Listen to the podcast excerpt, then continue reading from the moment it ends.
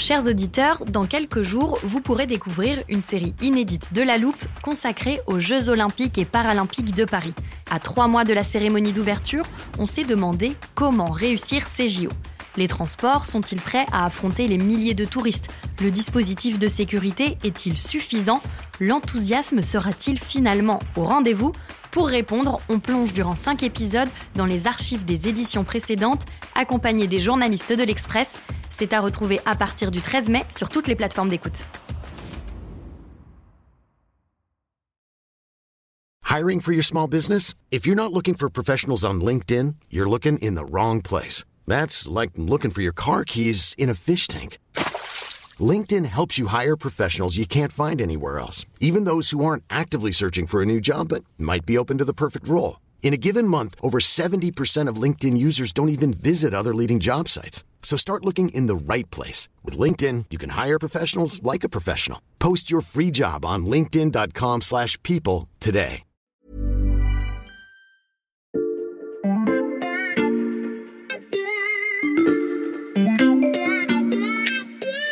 Salut, c'est Margot Lanuzel. Cette semaine dans La Loupe, je vous propose d'écouter ou de réécouter notre série sur l'histoire de l'Ukraine.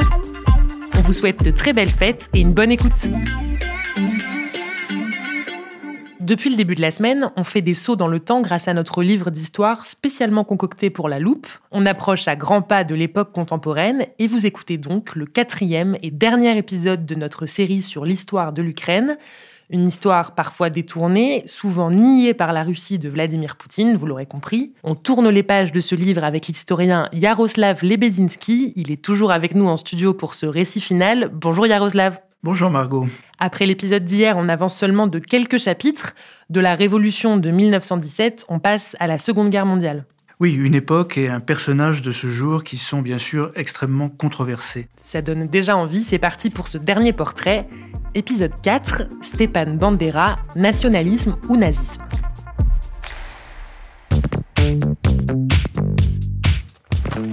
On ouvre donc une dernière fois notre livre. On va d'abord expliquer qui est Stépan Bandera et vous commencez à me connaître. Je vous laisse nous le décrire pour commencer. Sur la photo euh, de notre livre virtuel, c'est un homme euh, jeune, en costume, euh, les cheveux très courts, l'air sérieux et le regard extrêmement intense.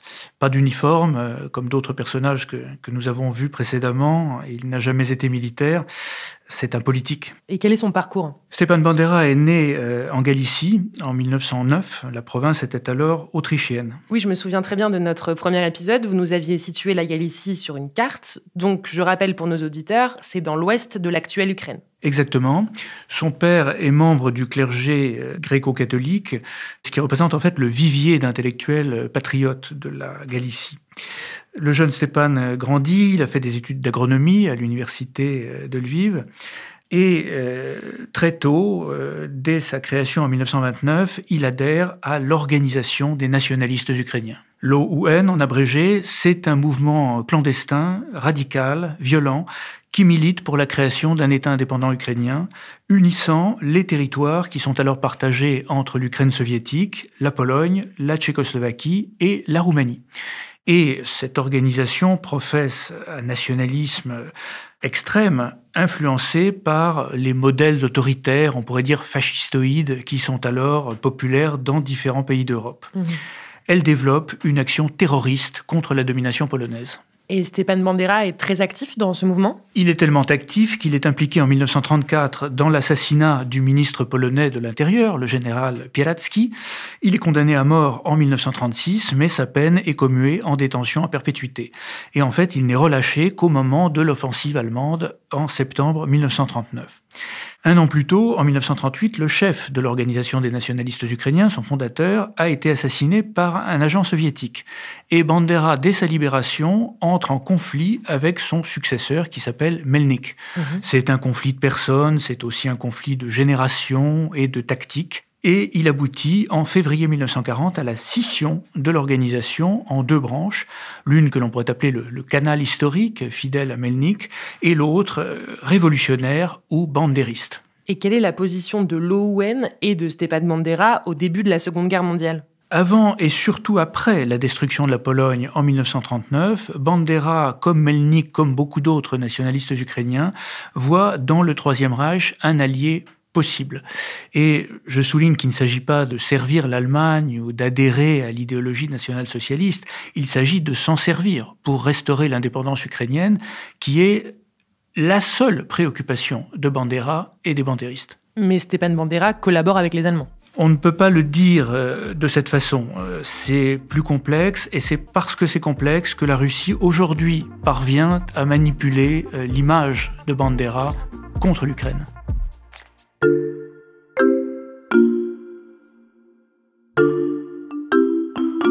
Yaroslav Lebedinsky, vous venez de nous dire que Stepan Bandera voyait l'Allemagne non pas comme une alliée, mais comme un moyen de restaurer l'indépendance de l'Ukraine.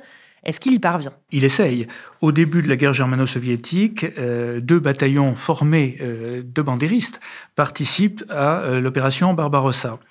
Et le 30 juin 1941, à Lviv, d'où viennent d'être chassées les forces soviétiques, les bandéristes proclament, par surprise, la création d'un État ukrainien. Cette initiative contrarie les Allemands qui n'avaient pas été consultés, et le 5 juillet, Bandera est arrêté. Les Allemands lui demandent de retirer euh, la déclaration d'indépendance. Il refuse et euh, quelques mois plus tard, en janvier 1942, il est interné dans le camp de concentration de Sachsenhausen où il reste jusqu'en septembre 1944. Deux de ses frères, d'ailleurs, sont assassinés par les Allemands à Auschwitz. Et que devient le mouvement nationaliste ukrainien à ce moment-là? Les Allemands ont exclu la collaboration avec les bandéristes qui sont jugés trop radicaux, euh, trop exclusivement nationalistes. À partir de 1943, il existe en Ukraine une armée insurrectionnelle ukrainienne, ce que l'on appelle l'UPA, qui est dominée par les bandéristes, qui défend donc le programme bandériste, et cette armée lutte aussi bien contre les Allemands, qui entament à ce moment-là leur retraite, que contre les Soviétiques qui reviennent, et contre les Polonais en Ukraine occidentale. Donc si je reviens à ce qu'on disait tout à l'heure, Bandera est arrêté, interné et exclu par les Allemands. On ne peut pas vraiment dire qu'il collabore. Non, il refuse obstinément de collaborer avec l'Allemagne tant que l'Allemagne n'admet pas l'existence d'un État ukrainien, ce qui ne s'est pas fait. Par ailleurs, donc, ses partisans ont été euh, traqués euh, par les Allemands. On leur reproche d'avoir participé à des massacres de juifs. La question euh, fait l'objet d'un débat entre historiens qui serait beaucoup trop long à développer. Il est à peu près certain par contre que les bandéristes ont participé en Volhynie euh, au massacre de Polonais. Euh, il y a eu des massacres réciproques de Polonais et d'Ukrainiens, des tentatives de nettoyage ethnique en Volhynie en 1943. Et une fois la guerre terminée, que devient Stepan Bandera? Bandera s'exile en Allemagne où, contrairement à d'autres nationalistes ukrainiens qui ont évolué dans un sens démocratique, il reste fidèle au programme originel, autoritaire et euh, extrémiste de l'ON.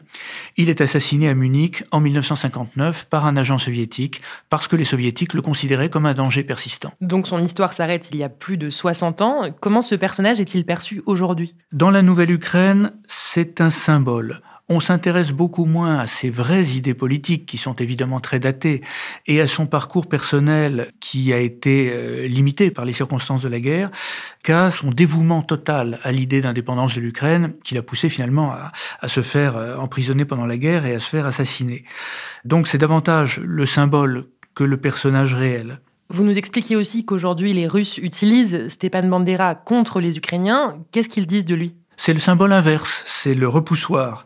En fait, c'est la raison pour laquelle euh, Poutine parle tant de, de Bandera et des bandéristes. Il les assimile à des nazis, ce qui permet d'assimiler les nationalistes ukrainiens dans leur ensemble à des nazis, euh, donc euh, de présenter également comme des nazis les Ukrainiens qui aujourd'hui défendent l'indépendance de leur pays. Je veux quand même rappeler que dans la réalité, le potentiel électoral actuel des nationalistes ukrainiens, toutes tendances confondues, je ne parle pas uniquement de fanatiques, est de 2 à 3 notre dernier portrait illustre donc bien l'instrumentalisation des symboles ukrainiens par la Russie.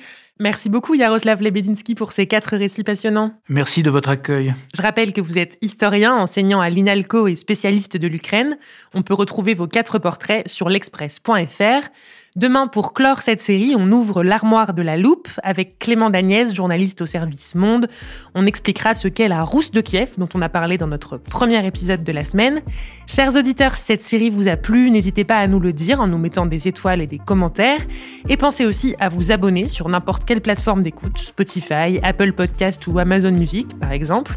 Cet épisode a été fabriqué avec Charlotte Baris, Jules Cro et Mathias Pengili.